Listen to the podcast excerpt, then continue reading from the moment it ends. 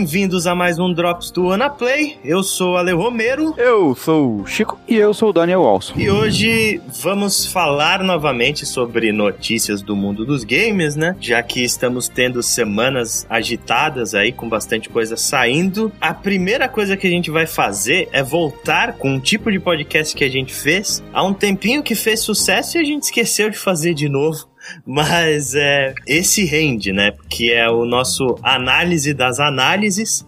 E a gente fez uma vez só com Beyond Two Souls na época que saiu, mas agora é, não tem época melhor e mais propícia para voltar a fazer esse tipo de podcast, porque a gente teve aí nessas últimas semanas o lançamento do jogo com o maior hype criado nesse ano até agora, né? Que foi o Watch Dogs. Depois de muito adiamento e depois de muito marketing, o Watch Dogs finalmente chegou às prateleiras e a gente gente teve críticas que foram um pouco abaixo do que era esperado pelo tanto de hype que o jogo criou, né? Eu acho que, na verdade, o jogo não é ruim, né? Mas a expectativa dele estava muito grande uhum. e a gente vai conversar agora, né? As notas não são tão ruins assim, né? Pra pensar. Mas como estava esperando um, um jogo é, que seria tipo um next gen pusher, digamos assim, né? Um jogo que te empurraria para comprar um console da nova geração, eu acho que não, não, não foi, né?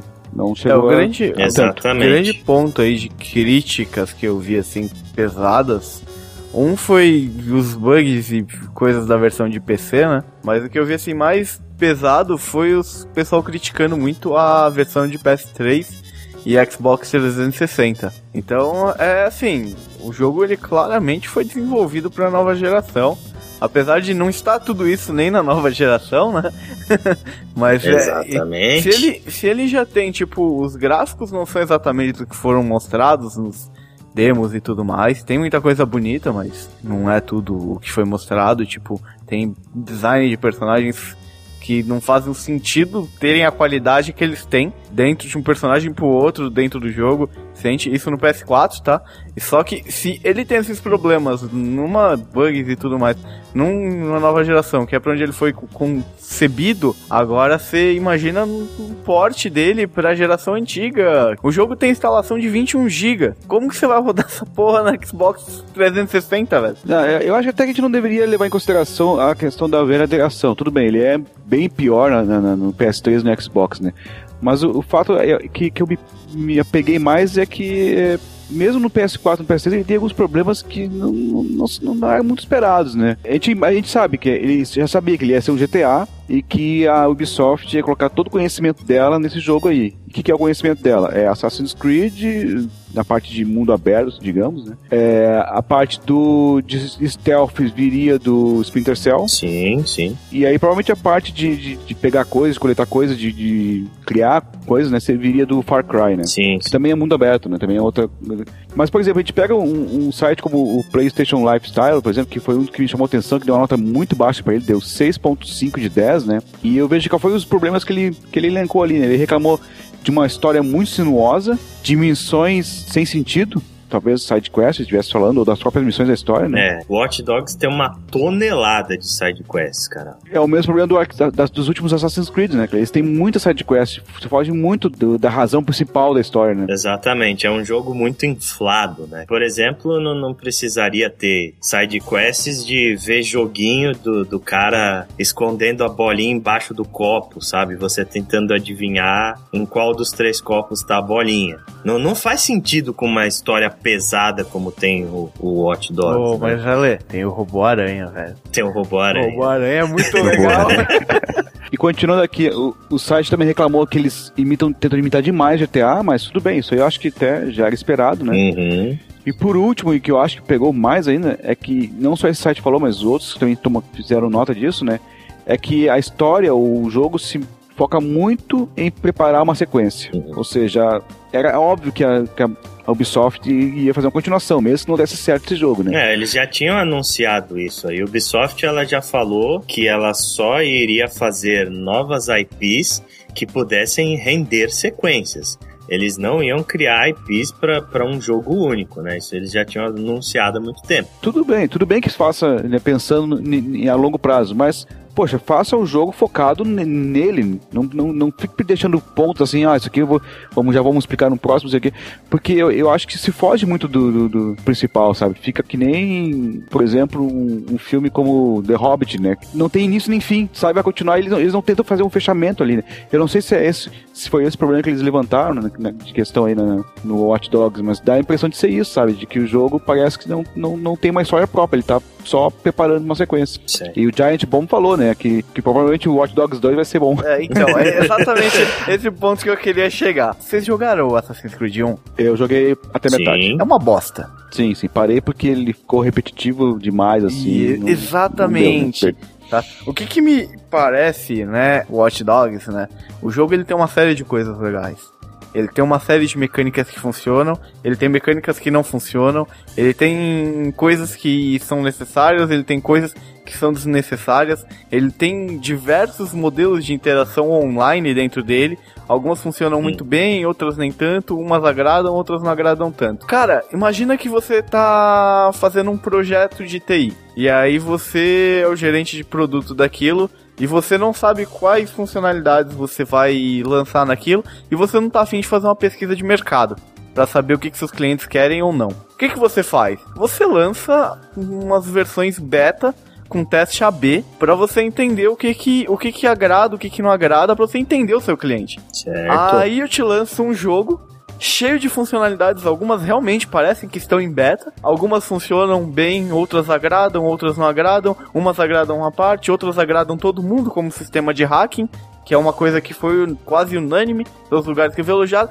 E aí depois, quando você for fazer uma sequência, você tira o que não agradou ninguém você diminui o que agradou só algumas pessoas e você exalta o que agradou todo mundo. É, eu concordo. Cara, é, é para mim esse jogo, ele é uma pesquisa de mercado. Ô, Chico, isso aí é, foi exatamente a estratégia que a Ubisoft usou em relação, em relação ao Assassin's Creed 3 para o 4. O 3 realmente chegou num ponto assim que tava demais. A, a, jogabilidade dele tava muito variada, muitas coisas que eram legais, por exemplo, a parte que o Connor tava lá na, no, no, navio, né? Fazia parte do navio, né? E outras partes que ele ficava plantando coisa, caçando coisas que não, sabe, não tinha nada a ver com, a, uma história de um assassino, né? Uhum. E no 4, o que eles fizeram? Melhor, pegaram a parte do navio, fizeram um jogo de pirata, evoluiu bastante essa parte de dirigir um navio ali, navegar pelo alto mar e tal e andaram capando as coisas ruins mesmo, tá? Mas nesse caso, já são jogos que já são muito grandes, né? É difícil comparar com, com o Assassin's Creed 1, por exemplo, que era bem mais simples, tinha mecânicas bem mais simples, sabe? É, mas é que a tecnologia atual permite que eles façam uma coisa maior, né? Eu sei, mas o Watch Dogs já, já começa grande, grande demais para ser comparado com o Assassin's Creed 1. Mas a Ubisoft, ela amadureceu muito, né, cara? Desde o Assassin's Creed 1 pra cá, Assassin's Creed meio que fez a Ubisoft pular para um outro patamar de, de desenvolvedora. Eles eram uma desenvolvedora de médio porte, hoje em dia eles são uma das maiores desenvolvedoras do mundo. Tanto que o Watch Dogs, ele foi o jogo com a maior verba que a Ubisoft já aplicou para produção e para publicidade. A publicidade desse jogo foi uma coisa foi inacreditável, cara, né? foi Pô, a gente é, aquela pegadinha que fizeram muito Pois legal. é, teve a pegadinha, mas saiu uma matéria do Watch Dogs no Jornal da Globo, cara como assim, tá ligado? Tipo, falando do lançamento do jogo, a gente tá falando de uma IP nova, de um jogo que, que não é uma franquia estabelecida como é um Assassin's Creed, por exemplo. E você pega lá, tipo, eu vi outro dia um print da Eurogamer, o site inteiro com banner do Hot Dogs, inteiro, assim, no fundo, na lateral, no topo, no, no footer, tipo, 50 banners do jogo. E todo mundo tava num hype, assim, inacreditável, sabe? Parecia o hype, sei lá, do GTA V. E mesmo com essas críticas negativas, só desse marketing o jogo vai vender pra caramba e eles vão ganhar uma puta grana, velho. Já é o jogo que mais vendeu em 24 horas, tá? É o jogo que mais vendeu em 24 horas lançado pela Ubisoft. E pra gente não falar de, de notas negativas, é, o Watch Dogs hoje ele tem 82 de Metascore, baseado em 52 críticas, isso falando da versão do PlayStation 4. As outras têm bem menos críticas, então a gente não vai levar em consideração aqui. É, 82 é uma puta nota boa. É, não é, não é um jogo ruim. Só não é o jogo que muita gente tava esperando. Eu, pelo menos, não era o jogo que eu tava, que eu tava esperando. Eu achei que ia ser um jogo com nota 90 para cima mesmo, sabe? Vi uma, uns caras falando no Twitter, e é verdade, a gente pega, por exemplo, o Wolfenstein, da New Order, que foi um jogo que a Bethesda praticamente estava implorando para você jogar. Os caras falando, vai, joga aí, vai, vai ter beta do Doom, vai ser legal. E o Wolfenstein tem 78 de Metascore, cara. É quase a mesma nota do Watch Dogs. Sabe? Esse jogo, eu, eu acho que ele foi feito para te introduzir nesse universo. Lembrando que ele tá inserido dentro do universo do Assassin's Creed, é o mesmo universo. Tem referência no Assassin's Creed 4 para esse jogo. E tem referência nele pro Assassin's Creed 4. Que nem eu falei, é, é um. É, eles estão testando o que funciona nesse universo e o que não funciona. Pra mim, esse jogo, ele é claramente uma, tipo, opa, ó, que, olha, esse, olha que legal esse mundo, olha quantas coisas legais. O que, que você gostou? Aí sim, eu acho que o segundo é o Homem Hype, né? O, o, garoto Hype aqui. Eu acho que o segundo vai ser um jogo para Game of the Year. Mas, como nem tudo são flores, é, o Watch Dogs ele chegou no mercado recheado de problemas, né? E o Ubisoft tá de parabéns novamente. Então, pro pessoal que tá ainda considerando qual versão vai comprar e etc, a gente fez aqui um, a gente fez um catado de informações a respeito de cada versão para você saber quais valem a pena e quais não valem a pena. Aparentemente a versão mais competente é a do PlayStation 4. Ela roda em 900 p e ela tem uma boa iluminação, textura, etc apesar de como o Chico já falou, os gráficos eles não chegam aos pés daquela demo que foi apresentada há um tempo atrás, tá? Alguns modelos de personagens são meio bizarros. A versão do Xbox One, ela é quase tão boa quanto a do PlayStation 4. A diferença é a resolução, que é um pouco menor. Ele roda em 792p o principal problema dessa versão do Xbox One, que aparentemente é geral, mas no PlayStation 4 é, é um pouco menor, é o screen tearing que acontece especialmente quando você utiliza os carros, né? Que daí o jogo ele tem que renderizar muita coisa em pouco tempo, né? Para quem não sabe o que, que é screen tearing, aquela sensação de que quando você se movimenta, é, a tela do jogo ela se divide. Quando você tem uma linha no meio da tela e aí uma parte renderiza mais rápido do que a outra. Aí parece que você tem um corte no meio da tela, assim. É. Aí falando da versão mais problemática de todos, que aparentemente é a versão de PC, né? Porque a versão de PC, ela tá sofrendo com problemas sérios de performance. Muita gente tá relatando que eles estão com dificuldade para rodar o Watch Dogs num frame rate aceitável, mesmo tendo hardwares extremamente potentes, né, cara? coisas bizarras, assim, falando que mesmo no low, é, ele usa mais de 2 GB de memória RAM gráfica. É, isso é coisa pra caralho. Isso é falha de programação, aí falha de alocação de memória, não é normal. A Ubisoft ela já tem um histórico de fazer versão cagada em jogos de PC. É, o Digital Foundry, né, que é aquele site que analisa performance, ele falou que o jogo ele sofre com, ele dá umas engasgadas e especialmente nas máquinas da AMD, a situação disso é bastante crítica. Diz que tem problemas colossais de frame rate nas placas da AMD e nas placas da Nvidia não é muito diferente. Apesar de ser um pouco melhor, aparentemente também não é uma boa performance. E só para completar, falando das versões da old gen, né, do Xbox 360 e do PlayStation 3, aparentemente a maior reclamação vem por conta do screen tearing que é o pior de, de todas as versões. Você consegue perceber nitidamente screen tearing até quando você gira a câmera. O downgrade gráfico ele é considerável. É, as texturas elas são bem mais simples. Você percebe que o jogo ele é bem mais cinza, sabe? A cidade é meio feio e iluminação também é bem ruim, sombra, etc. Só jogue nos consoles da Odigen se você não tem outra opção se você quer aproveitar a história, etc., e vai conseguir relevar esses problemas de gráfico. Porque foi um porte, assim, bem porquinho. Então é isso, né? Que a gente tem para falar do Watch Dogs. É, a gente provavelmente vai comentar dele num podcast mais futuramente. Talvez num Drops, talvez num podcast dedicado. Vai depender se o jogo realmente vale ou não. E vocês aí também, se quiserem, comentem aí e peçam. Se vocês quiserem que a gente grave sobre Watch Dogs, que a gente, a gente leva em consideração sempre. Beleza, então vamos aí para a próxima notícia, que é a respeito dos adiamentos que a gente está tendo de jogo, né? E exatamente, não é uma, uma notícia só, mas são várias, né, que a gente resolveu reunir aqui para comentar e conversar sobre que está acontecendo, né, gente? O que está acontecendo? Já faz um tempo já que eh, vários jogos prometidos para esse ano estão sendo empurrados, né, para mais adiante. Uhum. É, acho que começou com o Drive Club. O Drive Club era, para ter sido lançado junto com o PS4, né, esse da de graça, né? Exato. E aí foi adiado para esse ano e agora foi adiado de novo para outubro, né? Exatamente. Outro jogo que era para ser lançado junto com o PS4 foi vendido bundle do jogo com o PS4 foi o nosso querido Watch Dogs, né? Também, é, o próprio Watch Dogs foi, foi adiado. É. The Division foi adiado para 2015, né? E mais recentemente, houve vários anúncios de adiamentos, né? O The Order foi adiado também, era para sair no final desse ano, vai ser só ano que vem. O The Evil Within também foi adiado, né? Ele saiu em agosto, vai sair só em outubro. The Witcher 3 e, The, e o Mad Max também foram todos adiados, né? The Witcher 3 vai ser para fevereiro de 2015, né? Mad Max, quando é que vai ser o Chico? Tá só pro ano que vem, Não mas deram não sei, data? não deram data ainda não. Então parece ser uma coisa bem da nova geração mesmo, né? Os jogos estão sendo adiados e por que será, cara? Será que não estão conseguindo botar qualidade que se espera nesse- nesses jogos aí pra sair no- nos novos consoles? Cara, eu, eu particularmente acho que são alguns fatores. Um deles é quando você chega numa nova geração, obviamente você tem mais custo e você precisa de mais tempo para desenvolver o jogo, porque você vai colocar mais detalhes, você coloca um mundo maior, você coloca mais coisas, coloca mais funcionalidade. Tudo isso, tudo isso leva tempo pra você fazer. Só que, tipo, quem banca o negócio, normalmente quer o negócio no mesmo tempo que você fazia o jogo antes. Uhum. Só que aí beleza, só que aí o cara, os caras vai lá, entrega no mesmo tempo que era entregue antes, só que vê que, ó, mas não é isso que, vocês, que eu pedi.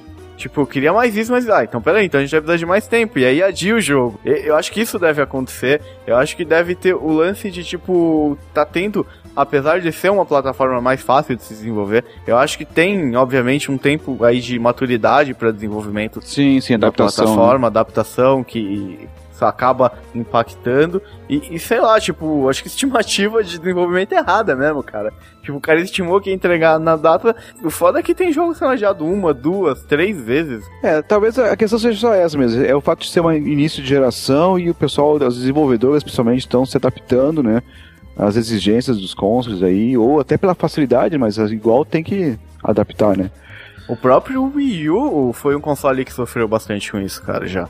A gente não comentou de nenhum jogo dele nessa lista, mas teve o Bayonetta, que seria um launch ti- Titan, né, Ale? O Ale tava louco pra jogar esse jogo. É, ele foi anunciado praticamente junto com o console. Foi, foi pouco tempo depois que saiu o Wii U que o pessoal já anunciou Bayonetta 2 e até agora a gente não viu a, a cor dele ainda. né? Aparentemente ainda sai esse ano, mas tá só na promessa por enquanto. E para não ficar só nos consoles, né, a nossa querida Steam também adiou o lançamento do Steam Controller e do Steam Machines pro ano que vem, né? A, Val- a Valve ela falou que ela vai adiar para no mínimo 2015. Ou seja, pode ser que fique até para depois aí. No caso do Steam Controller e das Steam Machines aí, a gente está falando de hardware, né? É um processo um pouco mais delicado e é uma coisa mais difícil de ser desenvolvida. Eu acho isso bom até para sair uma coisa de qualidade. né? Não saírem é, esses últimos consoles que a gente recebeu cheio de problemas ainda. Mas a respeito dos jogos, cara, eu sinceramente não sei, sabe? Eu não sei se é por causa dos portes para a geração antiga. Eu não sei se foi uma, um salto muito grande de plataforma, sabe? Que é muito diferente desenvolver para um PlayStation 4 ou para um Xbox One do que era para a geração antiga, mas de fato está acontecendo a rodo esses adiamentos aí de jogos. O Drive Club, por exemplo, eh, eu tinha falado, falei várias vezes aqui no Anaplay, inclusive, que eu achava que o jogo ele tinha sido adiado por causa que ele ia sair junto com o Gran Turismo 6. Mas Gran Turismo 6 já tá aí no mercado há seis meses o Drive Club vai sair quase no final do ano que vem. Quase um ano depois. O próprio Watch Dogs, né, a Ubisoft deu a justificativa de que eles estavam adiando porque eles não queriam competir com Assassin's Creed 4, que era um jogo de mundo aberto também. Mas obviamente foi, foi feito isso para correção de bug, foi feito isso para dar uma polida no jogo. O Watch Dogs, se eu não me engano, depois foi falado, tá? Que ele chegou no ponto de entrega, só que ele não passou na garantia da qualidade. E aí tiveram que voltar mesmo para acertar alguns detalhes dele. Uhum, pra dar uma polida. E tiveram outros jogos. É, pra dar uma. Tipo, obviamente, todos esses jogos eles passam, né? O desenvolvimento de software, eles passam por um processo de finalização ali. E aí você tem toda uma parte de testes, de garantia da qualidade e tudo mais. Sim. Entendeu? Pro jogo ficar dentro de um padrão de qualidade que aquela empresa costuma lançar os jogos. Exato. Existe um, um processo de aprovação, né? Se o jogo ele não passa por esse crivo, ele é mandado de volta e os caras têm que polir melhor. É, vamos para a última notícia. Beleza, é, vamos falar de uma coisa boa agora, não vamos falar de TechPix, tá? É, recentemente, aí algumas semanas atrás, aconteceu aqui em São Paulo um festival de jogos independentes chamado Big, Porto Alegre em São Paulo, olha aí. Foi um evento de jogos indies que durou uma semana inteira. Foi bem bacana porque eu não fui, mas houveram, porque eu tava trabalhando, né, inclusive, que houveram palestras e todas focadas em desenvolvimento de jogos indies, ou vieram representantes de PSN e empresas grandes aqui ver o que estava sendo apresentado. Houve um concurso que premiou os melhores jogos indies lá votado por uma comissão e também teve, teve escolha de público e tudo mais. O evento foi bem estruturado, ele aconteceu aqui em São Paulo e aconteceu ali no ali na Vergueiro, no Centro Cultural. Eu fui lá no fim de semana, tinham dois espaços bem legais, bem organizados com uma série de monitores, pessoas responsáveis pelo desenvolvimento do jogo, de algum dos jogos estavam lá, tinham bastante indies brasileiros lá, então tinham duas salas com aproximadamente 15 monitores e jogos e todos esses uma porrada de jogos indies para você jogar ali, jogos indies já conhecidos, bem conhecidos do público aí, outros nem tão conhecidos assim, e outros que eu nunca tinha visto na vida, né? E aí eu comentar aqui né, de alguns. Falar primeiro dos que ganharam, né? Um que, o primeiro, o que ganhou aí como escolha ali, tipo, ganhou um prêmio de 30 mil reais e tudo mais. Foi um indie japonês, que eu achei bizarro, mas era um jogo até difícil de jogar, porque sempre tinha alguém jogando. Eu não consegui jogar muito dele. Ele chama No Non Galaxy. Uhum. É, ele é um jogo, eu achei ele muito parecido com uma mecânica do Terraria. Você tem mecânica de sair destruindo o cenário, aí você tem uns monstros na tela, você consegue construir coisas. Só que é um mundo meio psicodélico, assim, meio maluco. Você tem umas espaçonaves. É, é, é uma viagem, assim, coisa de japonês. Sem preconceitos. Mas é. e, mas ele é muito. Ele é muito apegado do Terraria. Se você curte esse estilo de jogo, é, vai fundo. O jogo ainda está em produção. Já ganhou prêmios em outros festivais também. E ganhou aí o prêmio de melhor jogo do Big. A jogabilidade dele é bem bacana, ele é bem fluido, funciona legal. Ele tem um co-op bacana tem bastante perigo assim no jogo. Jogo bem bacana. E aí, tipo, já que eu falei de um japonês, né? E a gente, como eu falei, tinham bastante jogos brasileiros lá. E o que tava chamando mais atenção do público, tanto que ganhou de, de escolha popular aí no evento, foi um, um jogo brasileiro chamado Aritana. Aritana e a Pena de Arpia. Então, ele esse jogo ele tem, ele lembra muito aquela jogabilidade do Donkey Kong. Ele é um jogo de plataforma muito bonito, uhum. muito bonito mesmo. E ele tem, ele tem toda uma história baseada na mitologia indígena, assim, Legal. Então, tipo, por exemplo, ao invés de pegar banana, você pega guaraná. Antártica ou coate? Não, é a fruta do guaraná. Além de você ter essa jogabilidade básica, você tem power-ups que você pega, o que melhoram, te dão habilidades novas. O jogo ele tá no Greenlight e você também consegue comprar ele num site chamado Split Play, tá? Ele tava por 19 reais hoje, 19,90. Tava ouvindo lá o desenvolvedor conversando com algumas pessoas ali e aí eu acabei pegando algumas coisas, tipo o jogo ele tem uma um tempo de duração mais ou menos 6 horas, mas ele incentiva bastante o replay, tá? O jogo ele é bem difícil, viu? Eu joguei um pouco lá. Ele não é um jogo fácil. Cara, ele tava, eu tava ouvindo ele falando que eles receberam uma, um contato da Sony dos responsáveis pela PSN e a ideia da Sony tem muito interesse em colocar o jogo deles na PSN. E aí eles parece que eles ganharam uma grana nesse festival, como sendo escolha do público, e a ideia deles é pegar esse dinheiro e investir para conseguir lançar o jogo na PSN. Então eu achei Legal. isso muito bacana. Legal, cara, legal. eu vou ficar muito feliz de ver um indie nacional na PSN, cara. Acho que isso vai ser demais. Tinham vários jogos conhecidos também, então tinha Chrome Squad lá, que é um jogo nacional. É, Chroma Squad, que é do estúdio que fez Knights of Pen and Paper, né? É, esse jogo vendeu pra caramba no Steam, foi um hit do caramba. E tava todo mundo num, num grande hype aí pelo Chroma Squad. Eu achei muito legal esse evento, assim, dessa magnitude aqui no Brasil. Tipo, esse incentivo ao, ao, à indústria de games brasileira né, cara? Tipo, isso é uma coisa que precisa uhum. crescer.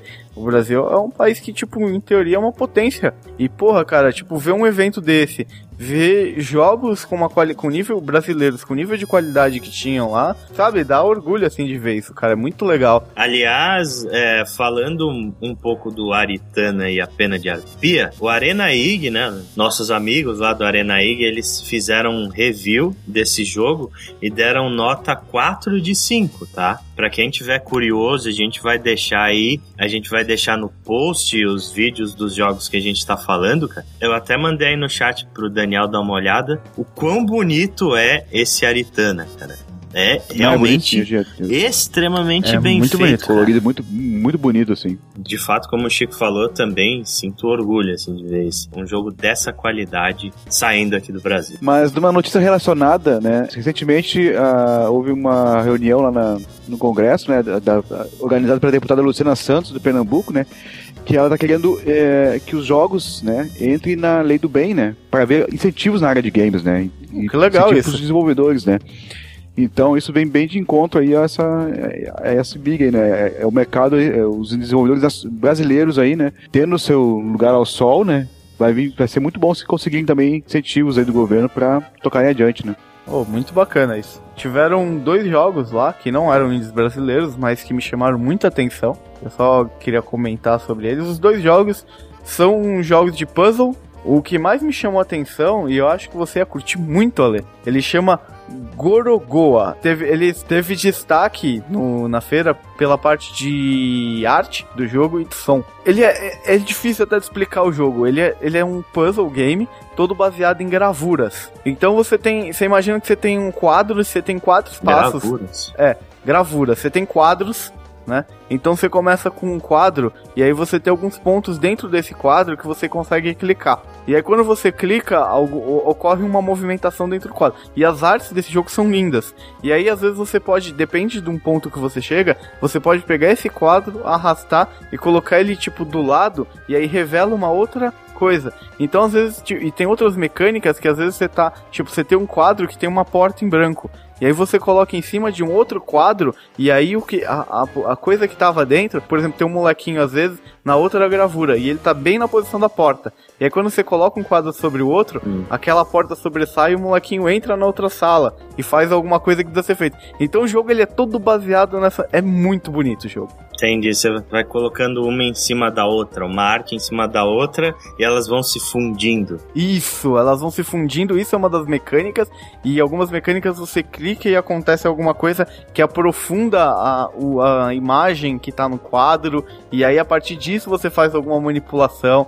É, você divide o quadro em dois, por exemplo. É, é, muito bacana, assim, é muito diferente e é muito bonito. Tanto a arte, o áudio, a trilha sonora do jogo ali, o áudio do jogo é muito gostoso. Assim, tipo, é um jogo que eu comecei a jogar lá e, e, tipo, eu fiquei viajando. Eu fiquei ali, tipo, uma meia hora ali na, na frente do negócio, assim, tipo, daí que eu me liguei. Nossa, tipo, tomou cara aqui já. E aí tem um outro jogo, um destaque pra jogabilidade dele também, que é um jogo de puzzle, que ele é um jogo que chama Tengami. Apesar desse nome, ele é um indie inglês, inglês da Inglaterra mesmo. A jogabilidade dele é como se você estivesse vendo, sabe aqueles livros de gravura que fica em 3D? Você abre o livro, abre um castelo no meio. Sim, então, sim, ele é, o jogo é como se fosse isso. E aí você tem um personagem, tipo, então ele é todo como se fosse tudo papel.